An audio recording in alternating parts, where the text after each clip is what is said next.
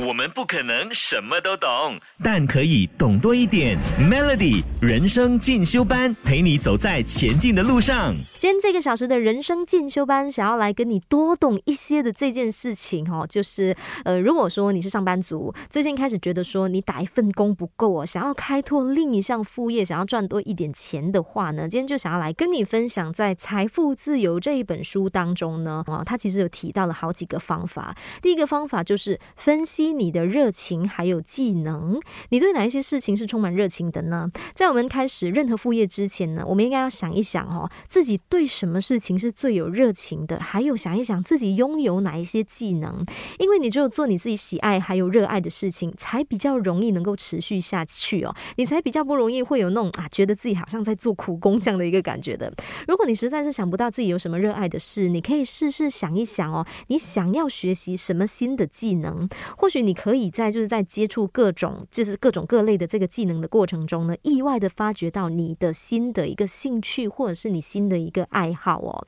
我们不可能什么都懂，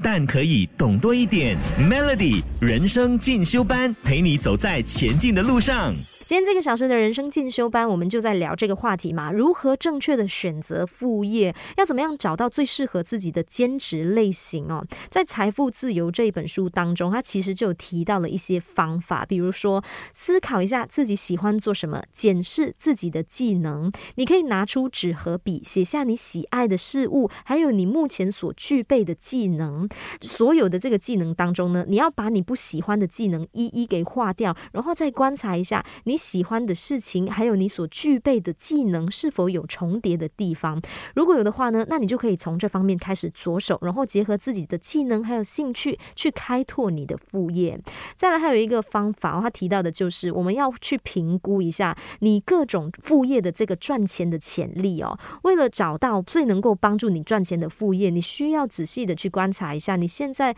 呃所选择的这个副业，它是否有足够的市场需求？这个市场需要。你这个副业的服务，还有他需要这一份呃产品吗？市场对你的服务还有产品的需求如果越高的话，你能够挣到的钱也就越多。而且你需要记住哦，在评估市场需求的同时呢，也要考量到同行的竞争大不大哦。我们不可能什么都懂，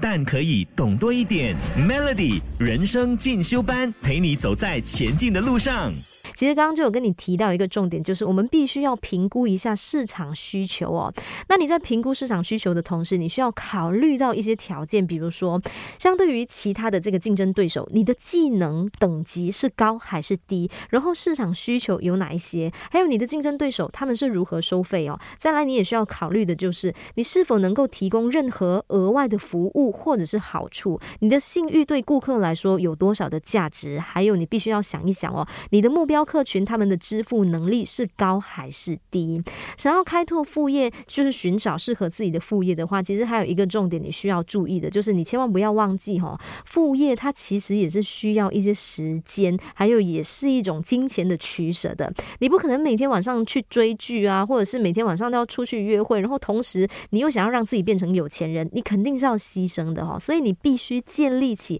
属于自己的生活形态事业，找到金钱还有时。时间的理想平衡，你可以自己来决定你要牺牲多少时间，你要投资未来更多的金钱，然后你要投资多少的时间，还有自由这一些呃，刚跟你提到的这一些呃条件呢，其实都是你想要开拓副业必须要认真去考虑的哦。那如果你想要知道更多的话，建议你可以去看这一本书《财富自由》。